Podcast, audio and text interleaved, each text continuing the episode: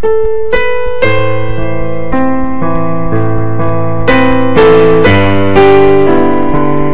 te salve María, llena eres de gracia, el Señor es contigo. Bendita tú eres entre todas las mujeres y bendito es el fruto de tu vientre, Jesús.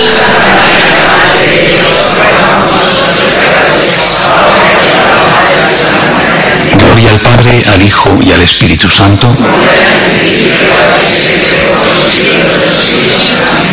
María Purísima. Dentro de unos días, eh, el próximo 8 de diciembre, se inaugurará este año santo extraordinario, maravilloso, que es el año de la misericordia. Durará desde el 8 de diciembre hasta la fiesta de Cristo Rey con la que termina siempre el tiempo ordinario del año siguiente, del año 2016.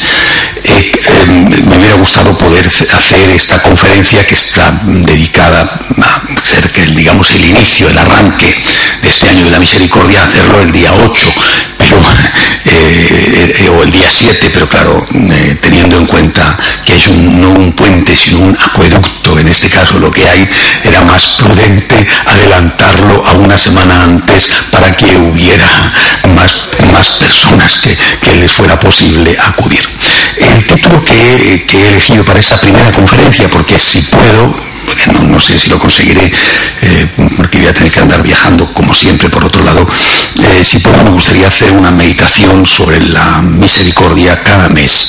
Eh, entonces este sería el arranque, el, pórtico de entrada a estas meditaciones sobre la misericordia con que voy a, voy a intentar jalorar este año santo. Y el título que he elegido es La misericordia del Dios de la misericordia. ¿Por qué esto? Porque, perdón, porque yo tengo el temor de que, de que por distintos motivos de los católicos o de un sector de la jerarquía y culpa ajena del mundo, eh, este año de la misericordia no sea o no dé el fruto debido y no sirva para lo que tiene que servir. Y eh, haya una, eh, una, manipulación del concepto de misericordia, tengo este temor. Dios quiera que a lo largo del año mi temor se disipe y mm, pueda deciros que no ha sido un temor confirmado. ¿Por qué este miedo? Porque hay un, desde hace ya tiempo un intento de, de, confundir el concepto de misericordia con otro concepto que no tiene nada que ver con la misericordia, con el concepto de tolerancia. Eh, y como en, el lenguaje popular la confusión ya está y de hecho eh, tolerancia es sinónimo de misericordia y cuando tú dices esto está mal o esto no se puede hacer, eh, te dicen, te acusan y te dicen eres un intolerante, entonces evidentemente hay que aclarar las cosas y es lo que me propongo hacer eh, eh, en, esta, meditación. Quiero empezar con una cita de uno de los grandes biblistas del, siglo XX, el padre Garrigou Lagrange, que dice, nosotros los católicos, porque tenemos fe, somos intolerantes, dice, intolerantes, emplea esta palabra, fe, somos intolerantes con los principios. Pero porque tenemos amor, somos misericordiosos con las personas. Es una frase preciosa. Como tenemos fe, somos intolerantes con los principios. Es decir, no podemos decir que el aborto es bueno. Pero como tenemos amor, somos misericordiosos, no dice tolerantes, misericordiosos con las personas. Añade, en cambio, el mundo, fe, es tolerante con los principios y duro con las personas. Eh, eh, me ha gustado mucho cuando he leído esta cita del, padre Garrigou Orange, que repito, un venerable biblista, eh, que, uno de los principales eh, que re, renuevan y reforman el estudio bíblico en el siglo XX después del concilio, porque me parece que pone el dedo en la llaga de la confusión entre tolerancia y misericordia, que creo que va a ser parte del caballo de batalla. Hasta tal punto puede serlo que mm, algún católico terminara por aborrecer la misericordia y, que la misericordia se convirtiera en la bandera de los católicos progresistas que lo quieren permitir todo o de los no católicos. creo que eso sería una lástima. La misericordia es nuestra. ¿Por qué? Porque la misericordia es Dios. Nosotros no podemos ni abominar de la misericordia ni sentir recelo hacia la misericordia. Al contrario, qué bien, qué maravilla que el Papa ha proclamado un año santo de la misericordia. Es maravilloso tenemos que aplaudirlo, apoyarlo, disfrutarlo, beneficiarnos de ello, pero repito, llamando a las cosas por su nombre. Nosotros, los católicos, porque tenemos fe, somos intolerantes con los principios, pero porque tenemos amor, somos misericordiosos con las personas. Eh, eh, las consecuencias que, tendría el hecho de que se produjera esta confusión entre misericordia y tolerancia serían muy negativas no solo para nosotros, curiosamente, sino que serían también negativas para el mundo, porque la Iglesia, por deseo de su fundador Jesucristo, tiene la vocación de ser la sal de la tierra y la luz del mundo. Y es Cristo el que dice, si la sal se vuelve insípida, no sirve para nada más que para que la tiren. Es decir, en la medida en que nosotros nos dejamos asimilar por el mundo, nos mundanizamos, en esa medida no servimos para nada. La Iglesia tiene la misión histórica, decretada así, querida así deliberadamente por su fundador, de ser la luz en medio de la oscuridad de ser la levadura en la masa, de ser, por lo tanto, la conciencia en una humanidad que va a tender siempre a la comodidad, a lo fácil, a lo, como se dice, políticamente correcto, al que no te pidan nada. si nosotros claudicamos y empezamos a decir lo que el mundo dice, nuestra voz no se distinguirá en absoluto de la voz del mundo. Entonces, ¿para qué existimos? Seremos una voz más en un coro de voces que cantan todos la misma canción. Y por tanto, bueno, pues, pues no tenemos nada que aportar y sobre todo hemos dejado nuestra vocación, la vocación para la que Cristo fundó la iglesia, ser la luz del mundo, ser la levadura, ser el fermento, ser la sal de la tierra. Hay otra cita que, que que quiero traer y luego volveré a citar a este mismo autor. Se trata de Monseñor Chaput, el arzobispo de Filadelfia. Recientemente escribía un luminoso artículo en, una revista especializada en Estados Unidos, una revista muy importante, y dice el arzobispo de Filadelfia, únicamente una estrategia pastoral que minimiza el pecado en nombre de la piedad puede ser misericordiosa porque es falsa. Está hablando eh, en este artículo del tema de la comunión de los divorciados vueltos a casar, que ha sido desde hace ya dos años el gran tema de debate y que va a seguir siendo el tema de debate, particularmente en este año de la misericordia, pero como ya he dicho en otras ocasiones, tengo la impresión de que no es más que una mera excusa de que en realidad no les importa la suerte de los divorciados vueltos a casar que puedan o no comulgar, sino que hay un problema más de fondo que es mundanizar la Iglesia y diluir su mensaje moral en un contexto en el cual hoy en día, por lo menos en Occidente, todo vale. ¿eh? y nadie puede decir no a nada si no quiere ser tachado no solamente de intolerante, sino también incluso de dictador o de antidemócrata.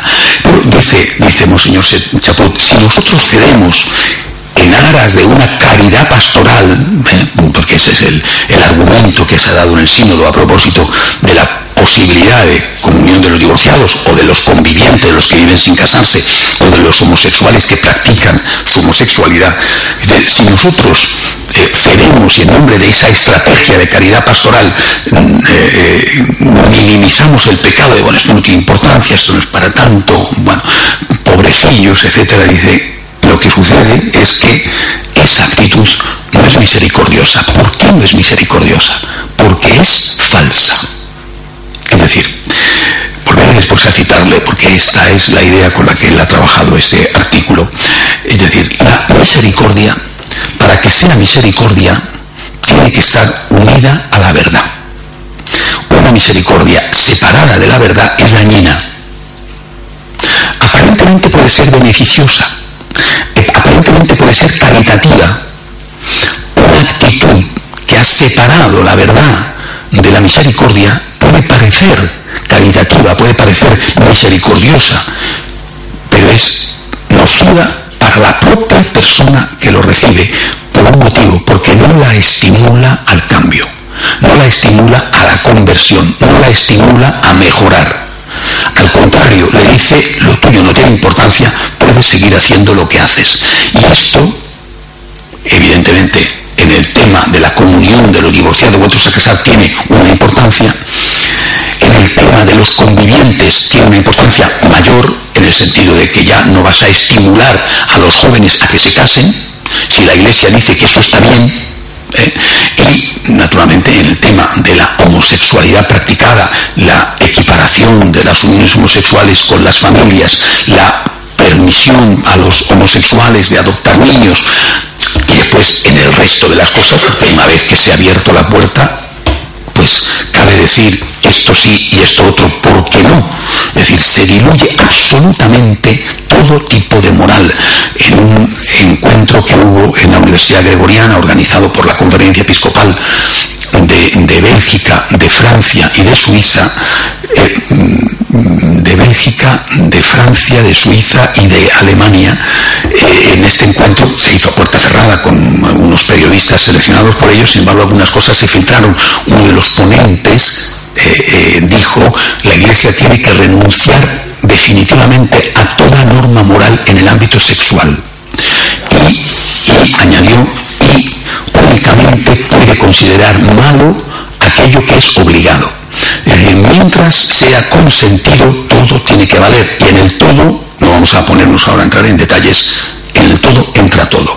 Pero claro, si, si la Iglesia considera que todo es válido, todo, repito, no vamos a entrar en detalles, pero vamos, desde el adulterio a otras cosas, con tal de que sea consentido, o sea, lo único que sería inválido sería la violación. Si todo es válido, ¿por qué no va a ser válido en otras cosas? ¿Por qué no va a ser válido en temas de dinero? O mm, en asuntos relacionados no solamente con la sexualidad, sino con la vida. ¿Eh? ¿O por qué no va a ser válido eh, en asuntos como el uso de la violencia? cuando mm, como pasó con la teología de la liberación, justificar el uso de la violencia en, eh, digamos, en nombre del cambio revolucionario que se necesita en un país para elevar la suerte de las clases oprimidas.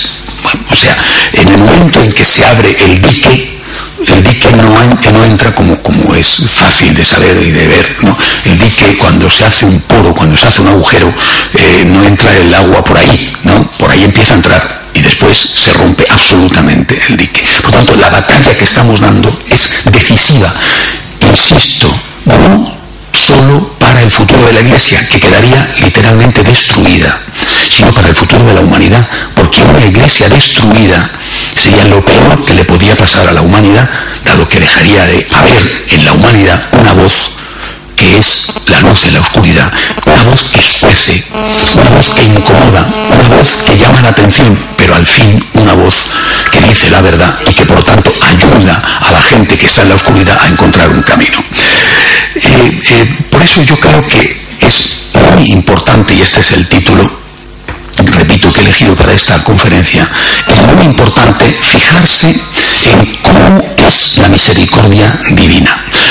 No pensar que el concepto de misericordia nos lo tienen que dar los políticos, el concepto de misericordia nos lo tienen que dar algunos teólogos o algunos pastores. No podemos pensar que el concepto de misericordia nos lo tiene que dar el mundo, la sociedad. Es decir, desde fuera no tienen, no pueden, no deben decirnos cómo tenemos que comportarnos nosotros. Quien tiene que darnos la clave de en qué consiste la misericordia es Dios. ¿Por qué? Nosotros partimos, lógicamente somos creyentes. El que no crea, allá Él. Allá Él con las consecuencias de su vida y dará cuentas a Dios que sí que existe, aunque Él no crea que existe, cuando llegue el momento. Y sin duda Dios sabrá juzgar con misericordia. Juzgar misericordia, es decir, juzgar con misericordia, no, no juzgar. Pero nosotros somos creyentes y por lo tanto nosotros partimos de una base. El hombre está hecho a imagen y semejanza de Dios. Así arranca el libro del Génesis cuando cuenta el relato de la creación. Por lo tanto, el hombre, para saber cómo tiene que comportarse, el hombre lo que tiene que hacer es mirar a Dios. No tiene que mirar las estadísticas, no tiene que mirar las encuestas, no tiene que mirar lo políticamente correcto, lo que dice la mayoría o lo que dice tal o cual líder de opinión. Lo que yo tengo que hacer es mirar a Dios. ¿Cómo es misericordioso Dios? Y mirando a Dios, me fijo en una persona de Dios, una de las tres personas de la Santísima Trinidad, Cristo, porque Cristo es el Dios hecho hombre. Es decir, el modelo perfecto de hombre es Dios se ve reflejado, explicitado de una forma sublime e insuperable en Jesucristo nuestro Señor. Jesucristo es la divina misericordia. yo no voy a intentar ser misericordioso como me dice el mundo que lo sea, porque el mundo no me dice que sea misericordioso, sino que el mundo me dice que sea tolerante. Eh, yo no voy a intentar ser misericordioso como tal o cual pastor o tal cual teólogo me dice que sea, porque mí lo que me importa no es lo que dice ese teólogo o ese pastor. A mí lo que me importa es lo que dice Jesucristo. Y es ahí a donde tenemos que fijar nuestra mirada. He estado haciendo un trabajo estos días de rastreo de cuántas veces aparece el concepto misericordia en la Biblia, porque la Biblia es palabra de Dios. ¿eh? Eso es lo que nosotros creemos. Si estos católicos progresistas han dejado de creer que la Biblia es palabra de Dios para creer que es palabra humana, naturalmente es palabra de Dios y a la vez es palabra humana porque son unos hombres los que lo han escrito, ¿verdad? pero hombres que han escrito inspirados por Dios. Si a la Biblia le quitamos el concepto de inspiración y le quitamos el concepto de inerrancia, simplemente hemos, tenemos delante un libro escrito de aquella manera a lo largo de muchísimos siglos y que tiene muy poco que decirnos a los hombres de nuestra época, porque ha sido escrito hace, pues a lo mejor, em, tres mil y pico años, los relatos más antiguos, o cuatro mil años, ya me dirás aquella cultura, lo que tiene que enseñarme a mí hoy, que vivo en un contexto completamente diferente. Por tanto, para nosotros la Biblia es palabra de Dios. Y como es palabra de Dios, yo me acerco a la Biblia para que la Biblia me enseñe quién es Dios, y sabiendo quién es Dios y cómo se comporta Dios en este punto de la misericordia, saber cómo tengo que comportarme yo. Y una de las cosas que, he descubierto ¿no? es que en la Biblia la palabra misericordia aparece 107 veces citada en el Antiguo Testamento y 35 en el Nuevo. Muchísimo más, sorprendentemente, en el Antiguo Testamento que en el Nuevo. Hay que decir también que el Antiguo Testamento es más voluminoso que el Nuevo. El Nuevo es mucho más pequeño que el Antiguo. Pero el concepto misericordia no es un concepto exclusivo del católico. Es decir, no es un concepto exclusivo de Jesucristo, del Nuevo Testamento. Al contrario, es un concepto profundamente arraigado el Antiguo Testamento. Repito, 107 veces citada la palabra y el concepto misericordia. Me vais a perdonar, pero hoy voy a leer algunos textos. Repito, porque aquí de lo que se trata no es de lo que yo pueda decir, o de lo que pueda decir tal pastor, o tal teólogo, o tal líder de opinión, o las encuestas. A nosotros lo que nos interesa es saber lo que dice Dios. Después, si confío en que me dé tiempo, puedo sacar unas conclusiones para, para terminar la meditación de esta tarde, pero quiero leeros algunos textos. Es una selección, ¿eh? no voy a leer los 142 textos que hay entre el Antiguo y el Nuevo Testamento. Pero es, es significativo, ¿no? En total, solo son tres páginas. Éxodo 26, tengo, habla Dios en nombre propio, tengo misericordia a lo largo de mil generaciones, si me aman y cumplen mis mandamientos. Tengo misericordia, si me aman, me aman. No solamente me respetan o me obedecen, me aman y cumplen mis mandamientos. Entonces tengo misericordia. Qué interesante. Ya en el Éxodo He quitado otras citas anteriores, ¿eh? he empezado por esta, pero hay otras, hay otras del Génesis. Eh, ya en el Éxodo dice tengo misericordia con con condiciones. Si me aman y cumplen mis mandamientos, no tengo misericordia y tú te aprovechas de mí, sino tengo misericordia con condiciones. El libro de los números 14-18, el Señor es lento para enojarse y está lleno de misericordia. Él tolera la maldad y la rebeldía, pero no las deja impunes.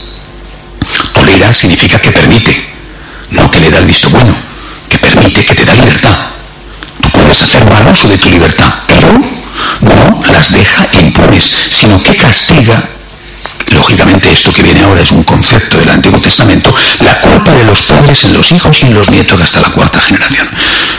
Señor es lento para enojarse y está lleno de misericordia. Tolera la maldad y la rebeldía, te deja libre, pero no las deja impunes. Del profeta Oseas, que es uno de los grandes profetas de la misericordia, 2.21. Yo te desposaré para siempre. Oseas es un profeta interesantísimo. Dios le dice que para demostrar lo que el pueblo está haciendo con él, la traición del pueblo a Dios, tiene que casarse con una prostituta. Y Oseas se casa con una prostituta que lógicamente le engaña. No, es que no es que ella se retira. Y entonces el pueblo dice, pero ¿por qué te has casado? Pues si todo el mundo lo sabe, pero ¿qué has hecho? Tú estás tonto. No dice, no, es que esto es lo que vosotros estáis haciendo con Dios. Os ha amado y sin embargo le sois infieles. Dios es el Dios del amor y vosotros respondéis a su amor abusando de su amor. Y dice el profeta Oseas, yo te desposaré para siempre. Dios le habla al pueblo, te desposaré en la justicia y el derecho, en el amor y la misericordia.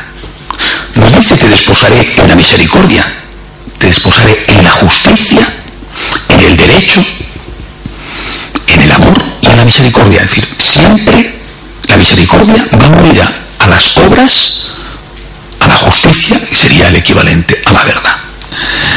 Hay un montón de salmos, después leeré uno con más detenimiento, que hablan de la misericordia, es uno de los temas más repetidos eh, en los salmos. El 62, versículo 13 y a ti, Señor, la misericordia, porque tú retribuyes a cada uno según sus acciones. El 107, versículo 8. Den gracias al Señor por su misericordia y por sus maravillas en favor de los hombres. Proverbios 28, 13. El que encubre sus delitos no prosperará, pero el que los confiesa y abandona obtendrá misericordia que te dan la misericordia gratis. El que abandona sus delitos tendrá misericordia. Condición fundamental. El que abandona sus delitos, el que se arrepiente, el que se convierte, tendrá misericordia. No el que persevera en sus delitos, que es lo que están proponiendo hoy. Que la misericordia se ve mientras existe el pecado y sin que haya previo arrepentimiento de ese pecado. Nehemías 9:28 está hablando de lo que hacía el pueblo de Israel. Se sentían tranquilos, volvían a hacer el mal delante de ti, y tú los abandonabas en manos de sus enemigos que los oprimían. Ellos volvían a invocarte, y tú los oías desde el cielo. ¿Cuántas veces los salvaste por tu misericordia?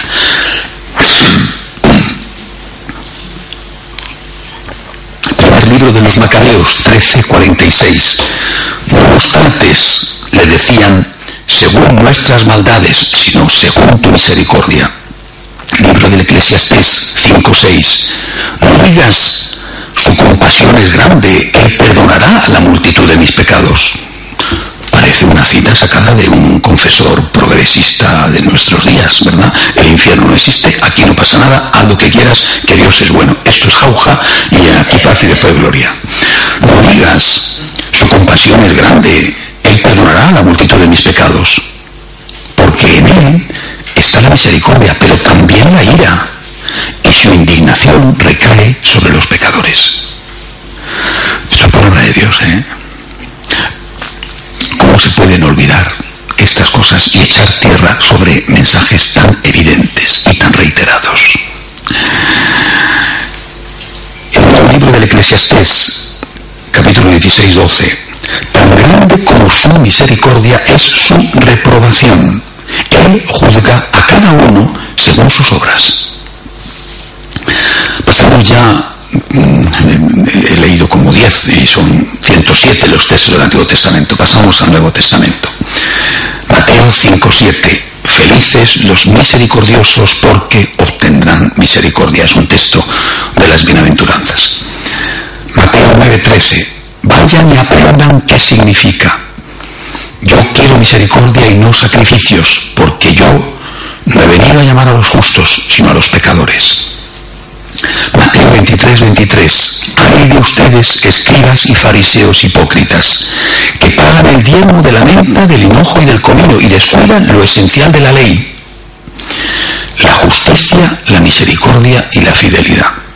Hay que practicar descuidar aquello. O sea, está echándole la gran regañina a los escribas y fariseos pero no porque no sean misericordiosos, sino porque, dice claramente, descuidan lo esencial de la ley. Lo esencial de la ley no es solo la misericordia. Dice, lo esencial de la ley es la justicia. En este orden, la misericordia y la fidelidad. No dice, descuidan ustedes la esencial de la ley, son ustedes unos hipócritas, son ustedes unos mm, mm, falsos, son ustedes sepulcros blanqueados, porque no tienen misericordia. No dice esto. Ustedes descuidan lo esencial de la ley. ¿Y qué es lo esencial de la ley? Justicia. Es decir, buenas obras. Misericordia, efectivamente. Y también fidelidad a la promesa dada, a la alianza. Si acaso quedaba claro, dice, hay que practicar esto sin descuidar aquello, es decir, sin descuidar lo del diezmo, de la menta, del hinojo, etcétera, etcétera. Lucas 1.50. Su misericordia se extiende de generación en generación sobre aquellos que le temen. Lucas 6:36. Sean misericordiosos como su Padre es misericordioso. Pasamos a las cartas. Romanos 12.1. Por lo tanto, hermanos, yo los exhorto por la misericordia de Dios a ofrecerse ustedes mismos como una víctima viva, santa y agradable a Dios. Este es el culto espiritual que deben ofrecer. No, yo les exhorto a que hagan ustedes lo que quieran, sino yo les exhorto por la misericordia que Dios tiene con ustedes, en agradecimiento a esa misericordia, les exhorto se ofrezcan ustedes mismos como una víctima viva, santa y agradable a Dios. Que la respuesta a la misericordia sea una vida santa, no más abuso todavía, como el bueno es tonto y no solamente hago el mal, sino que hago todavía más mal. Segunda Corintios 1.3, bendito sea Dios, el Padre de nuestro Señor Jesucristo, Padre de las misericordias y Dios de todo consuelo. Carta a Tito 3.5 no por las obras de justicia que habíamos realizado, sino solamente por su misericordia Él nos salvó. Hebreos 4:16. Vayamos entonces confiadamente al trono de la gracia a fin de obtener misericordia y alcanzar la gracia de un auxilio oportuno. Epístola del apóstol Santiago 2:13. Porque el que no tiene misericordia será juzgado sin misericordia, pero la misericordia se ríe del juicio vuelvo a un salmo que quiero leer con más detenimiento, un fragmento del Salmo 103. Bendice alma mía al Señor y bendiga todo mi ser su santo nombre. El Señor hace justicia y juicios a favor de todos los oprimidos. Compasivo y clemente es el Señor, lento para la ira y grande misericordia. No nos ha tratado según nuestros pecados, ni nos ha pagado conforme a nuestras iniquidades, porque como están de altos los cielos sobre la tierra, así es de grande su misericordia para los que le temen. Como está de lejos el oriente del occidente, así alejó de nosotros nuestras transgresiones. Como un padre se compadece de sus hijos, así se compadece el Señor de los que le temen. Porque Él sabe de qué estamos hechos se acuerda de que somos polvo. Más, la misericordia del Señor es desde la eternidad hasta la eternidad para los que le temen y su justicia para los hijos de los hijos, para los que guardan su pacto y se acuerdan de sus preceptos para cumplirlos.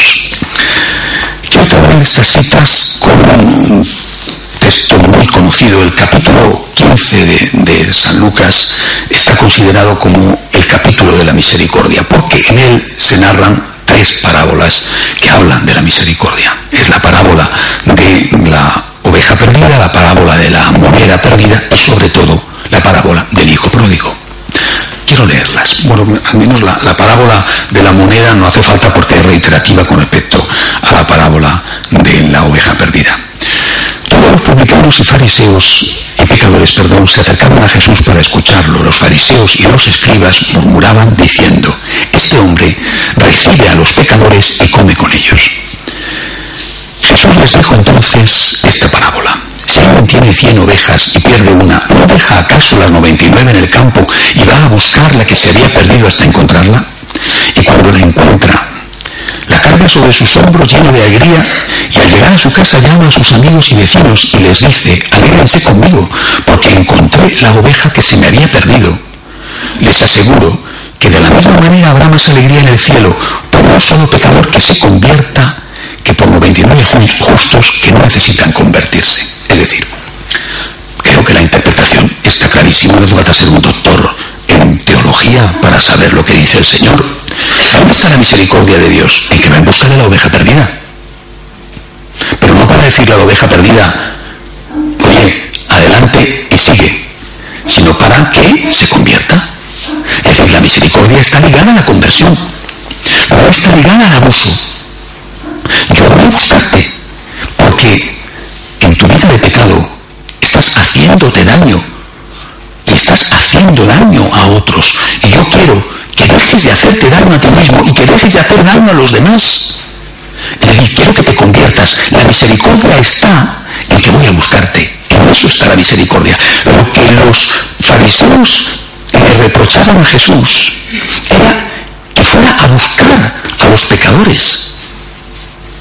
Jesús habla de que era venido para buscar a los pecadores, pero no para hacerles más pecadores todavía, o para bendecir su pecado, o para que mm, sintieran, mm, eh, les quitaran todo tipo de escrúpulo de conciencia al cometer su pecado. Eso es lo que nos están proponiendo. No es eso en absoluto lo que hace Jesús. Él es el buen pastor que va en busca de la oveja perdida. Pero, dice, para que se convierta. Más alegría en el cielo por un pecador que se convierta. Vamos a leer el texto de la mm, parábola del hijo pródigo, que es la que los progresistas ponen como modelo de lo que tiene que ser la misericordia light. Jesús dijo también, hombre tenía dos hijos. El menor de ellos dijo a su padre, Padre, dame la parte de la herencia que me corresponde. Y el padre le repartió sus bienes. Poco días después, el hijo menor recogió todo lo que tenía y se fue a un país lejano donde malgastó sus bienes en una vida licenciosa. Ya había gastado todo cuando sobrevino mucha miseria en aquel país y comenzó a sufrir privaciones. Entonces se puso al servicio de uno de los habitantes de esa región que lo envió a su campo para cuidar cerdos. Él hubiera deseado calmar su hambre con las bellotas que comían los cerdos, pero nadie se las daba. Entonces recapacitó y dijo, ¿cuántos jornaleros de mi padre tienen pan en abundancia y yo estoy aquí muriéndome de hambre? Ahora mismo iré a la casa de mi padre y le diré, Padre, pequé contra el cielo y contra ti. Ya no merezco ser llamado hijo tuyo, trátame como a uno de tus jornaleros.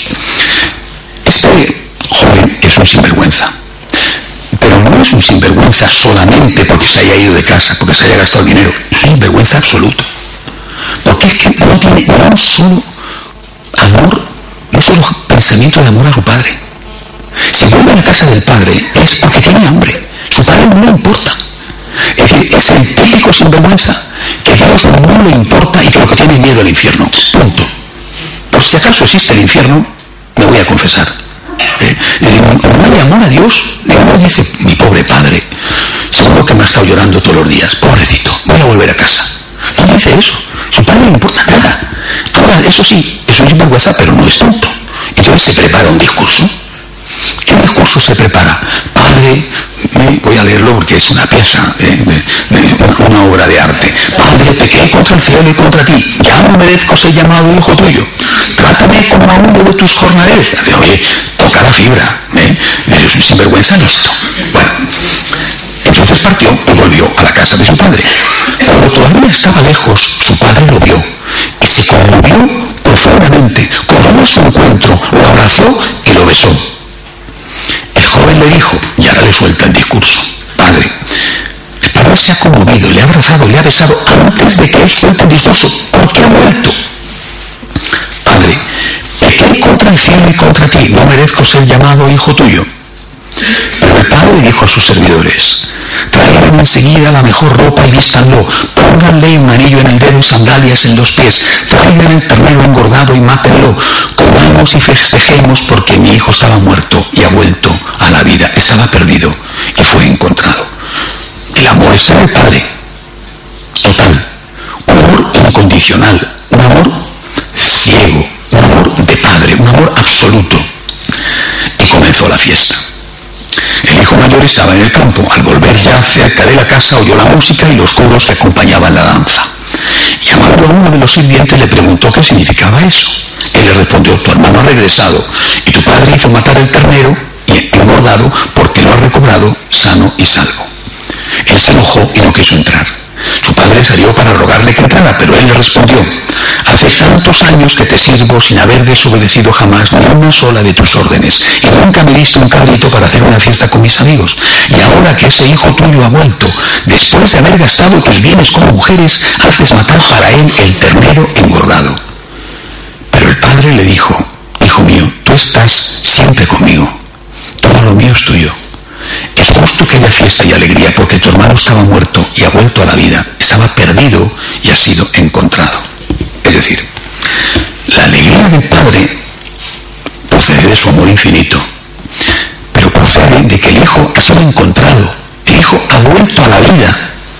Es decir, no sabemos que aquí acaba la parábola, evidentemente es una parábola, no es una historia, es un ejemplo que pone Jesús y termina aquí. Bueno, ¿qué pasó un año después? El hijo se convirtió en un buen hijo y trabajó y en fin se hizo merecedor del amor y del perdón de su padre, o si después de un tiempo dijo la cabra siempre tira al monte y me vuelvo a marchar, ¿eh? y se llevó lo que pudo, aunque no era ya suyo, eso no lo sabemos porque la parábola termina aquí. ¿eh? Pero el padre se alegra porque su hijo ha vuelto a la vida. Ese volver a la vida es volver a la gracia. No ha vuelto cadáver, ha vuelto un arrepentido. Cuidado. Y en este texto se ha basado la iglesia para decir que basta el temor al infierno para poder recibir el pecado. Hay dos contriciones, ¿eh? y el dolor de corazón, el, digamos el arrepentimiento de contrición y el arrepentimiento de atricción. ¿A ti qué te duele? ¿Haber ofendido a Dios o el miedo al infierno? Cuando te confiesas, ¿qué buscas? ¿Quedarte con paz de conciencia? ¿O quitar a Dios una ofensa que le has hecho? tranquilizar y contentar y, resarcir de algún modo a un Dios tan bueno. ¿Estás pensando en ti o estás pensando en Dios cuando te confiesas? Es una pregunta fundamental que todos tenemos que hacernos. Me duelen mis pecados, me duelen porque te he hecho daño, Señor. Yo no voy a confesar porque tengo miedo al infierno porque busco la paz de conciencia. ¿Cuál es tu nivel? Tendrías que preguntarte. Pero en cualquier caso, este nivel inferior vale, es suficiente con tal de que vuelvas a la vida no con tal de que sigas en la muerte, es decir, vuelvo a la casa de mi padre para llenarme de nuevo los bolsillos y seguir llevando una vida mala. He ido a engañar a mi padre, no. Me he dado cuenta de que lejos de la casa del padre se pasa mal y lo que he ido ha sido a ver si mi padre me puede admitir de nuevo, aunque, repito, siguiendo literalmente el texto, amar a su padre no le ama mucho. Bueno, yo creo que después de leer estos textos eh, se pueden sacar algunas conclusiones. En primer lugar, tanto en el Antiguo como en el Nuevo Testamento, siempre se une misericordia con arrepentimiento. Justicia y misericordia van unidas. Primera característica de la misericordia de Dios, que es lo que tenemos que fijarnos, cómo es la divina misericordia. La divina misericordia establece la unión entre justicia y misericordia, entre arrepentimiento y misericordia. Hay que decir una cosa, fijamos en la parábola del hijo, del hijo pródigo, tendría que llamarse del Padre generoso. La misericordia de Dios no depende de tu arrepentimiento. No puedes condicionar a Dios. Dios no puede guardar rencor. Dios es puro amor siempre. ¿Qué es entonces lo que depende de tu arrepentimiento? Si no es la misericordia de Dios porque tú no puedes condicionarle, o sea, si yo pido perdón, Dios me perdona. No. Dios ya te ha perdonado. Entonces, ¿qué es lo que condiciona tu arrepentimiento? La recepción del perdón, que es distinto.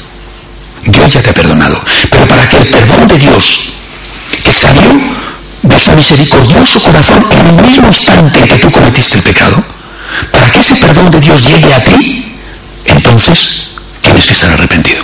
La misericordia no condiciona el perdón, condiciona la recepción del perdón, que es distinto, porque el perdón es de Dios, la recepción del perdón es obra tuya. Yo te quiero dar un regalo, es un regalo, pero si tú no lo quieres coger, yo te lo doy, todo, pero si tú no extiendes la mano para cogerlo, no, el que tú extiendes la mano no significa que yo te vaya a dar el regalo. Darte el regalo es una iniciativa mía, fruto de mi amor. Pero si tú no extiendes la mano, aunque yo te lo dé, tú te quedas sin él. No porque yo no te lo dé, sino porque tú no quieres cogerlo.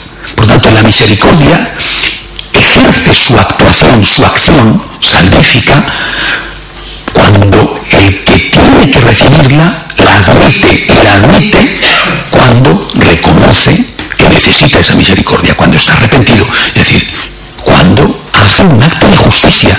Y el acto de justicia es pedir perdón. Hasta que no hace ese acto de justicia, la misericordia de Dios que está rodeándote no puede llegar a ti porque tú no dejas entrar en tu vida, ni en tu cuerpo ni en tu alma.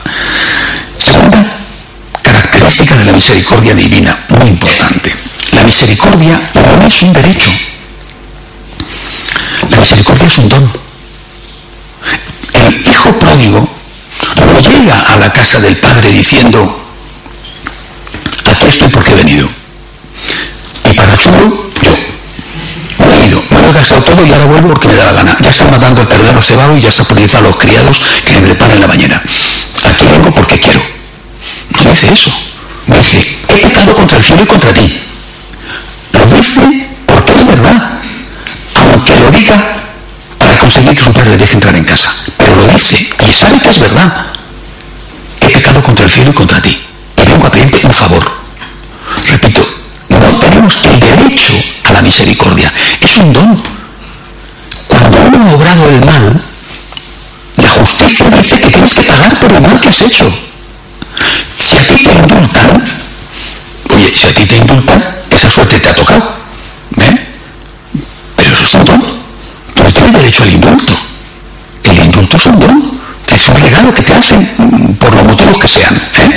Porque se celebra la fiesta nacional, porque eh, estamos todos muy contentos por la Navidad o por Semana Santa, por indulto. ¿eh? Indulto. Bueno, estos dictadores mm, como los de Cuba que indultan de repente, va el Papa, indultan a no sé cuántos miles de presos, pero a ninguno de los presos políticos, a eso no, porque como dice que no hay en Cuba presos políticos, los asesinos, a los criminales, bueno, tienen, tienen muchísimo, porque han indultado a dos mil y pico cuando ha ido el Papa, bueno, el indulto es un don, tú no tienes derecho al indulto, es un favor que te hace, la misericordia es un don. Si no entendemos que todo es gracia, que no tengo derecho a, San, eh, San, Pablo en las cartas lo dice una y otra vez, no puedo llegar al agradecimiento. Es decir, si yo pienso que tengo derecho a comulgar, por ejemplo, derecho a confesar, ¿cómo que tengo derecho? ¿Desde cuándo tengo yo derecho a recibir al Señor? Al contrario, antes de la comunión, todos, empezando por el sacerdote, decimos, Señor, no soy digno de que entres en mi casa. No dice, qué suerte tiene de que vas a entrar en mi casa. Sino, si yo no soy digno de que entres en mi casa. Una palabra tuya bastará para sanarme, pero yo no soy digno. Yo no lo merezco, es un don. Es un don extraordinario. Que el Señor, que concede el don, el don de la misericordia ligado, por ejemplo, a la comunión o a la confesión, el Señor que concede el don también tiene que cumplir y poner en práctica práctica suya, que es la justicia. Y para poder poner en práctica la justicia tiene que haber el arrepentimiento por tu parte. Con tu arrepentimiento satisfaces la justicia de Dios. Y entonces Dios te da el don de la misericordia. Siguiente característica. La misericordia de Dios, cuando se da como don, va seguida en quien la recibe por un cambio de comportamiento. Y eso es posible por una cosa, no porque tú, después de recibir la misericordia de Dios, seas más fuerte que antes, sino porque tú, después de recibir la misericordia de Dios, estás asistido por la gracia de Dios. Es la gracia, naturalmente, unida a tu voluntad. Es decir, tú tienes que colaborar con la gracia con tu voluntad, con tu esfuerzo. Pero es la gracia la que te va a permitir no volver a pecar. En, la, en el sacramento de la confesión no solamente se recibe el perdón de los pecados, sino la gracia para no volver a cometer ese pecado. Esa gracia recibida, que ya la recibiste por primera vez en el bautismo, que te perdonó el pecado original, y si es, eras adulto, los pecados que tenías como adulto, esa gracia recibida no es una gracia que anula tu libertad, la gracia nunca anula la responsabilidad del hombre. He recibido la gracia y ya no peco más. Es decir, ya no puedo pecar más. No, has recibido la gracia, pero tienes que colaborar con la gracia. He recibido el sacramento del matrimonio y ya está. Ya puedo hacer lo que quiera, que esto va a ir maravillosamente. Y si yo mm, mm, me voy por aquí, eh, pues, aunque no quiera, mi comportamiento va a ir por aquí. No, somos autómatas, no somos marionetas, no somos robots, somos seres libres. Esa libertad, es un texto de los que he leído, esa libertad Dios la tolera, dice ese texto, la tolera, era el texto del Eclesiastés. Sí, pero no la deja impune. Eh, es decir, Dios te da la gracia, y la recibes en el sacramento, la recibes junto a la misericordia, para no volver a pecar. Tú tienes que desear no volver a pecar. Ese es el arrepentimiento y el propósito de enmienda. Dios te da la gracia para que lo hagas, pero lógicamente tú tienes que colaborar con esa gracia. Quiero terminar volviendo a citar al arzobispo de Filadelfia, Monseñor Chaput. Dice, la iglesia, está hablando, comparando el tema de los fariseos, eh, de los escribas, tan socorrido y tan eh, utilizado estos días para insultarnos todos los días, o casi todos los días a los que decimos que tiene que respetarse una norma morales. La iglesia puede ser veraz defender la verdad sin misericordia, como los escribas que deseaban apedrear a la adúltera. Defendían la verdad, misericordia. Pero la iglesia no puede ser misericordiosa sin ser veraz. Puedes tener la verdad y ser duro de corazón. Tengo la verdad y la verdad es una espada con la que te corto la cabeza. Eso no es católico. Eso no es católico.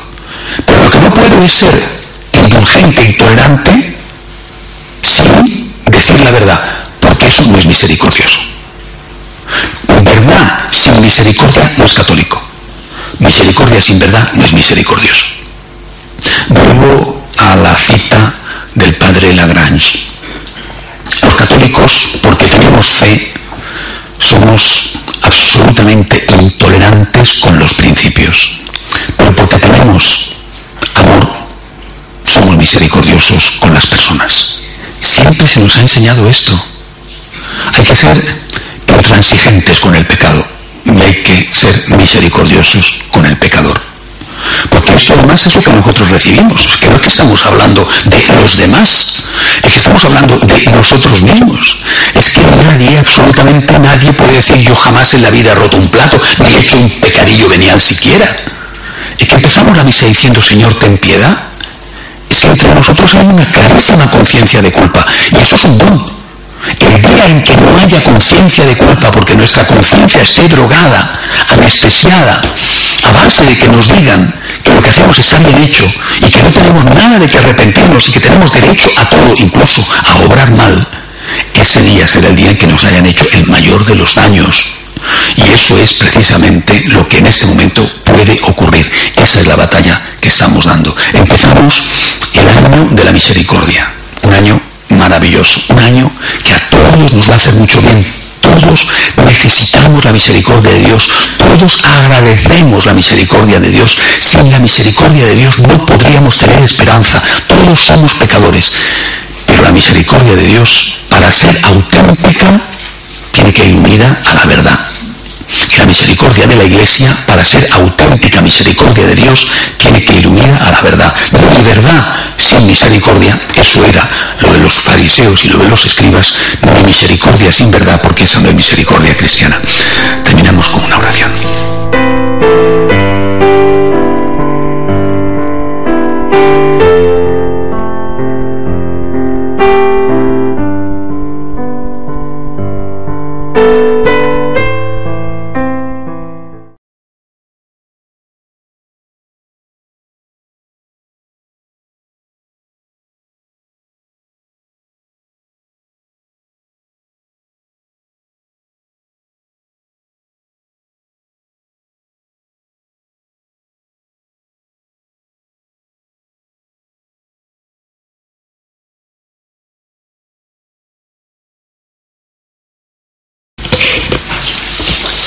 Salve María, llena eres de gracia, el Señor es contigo.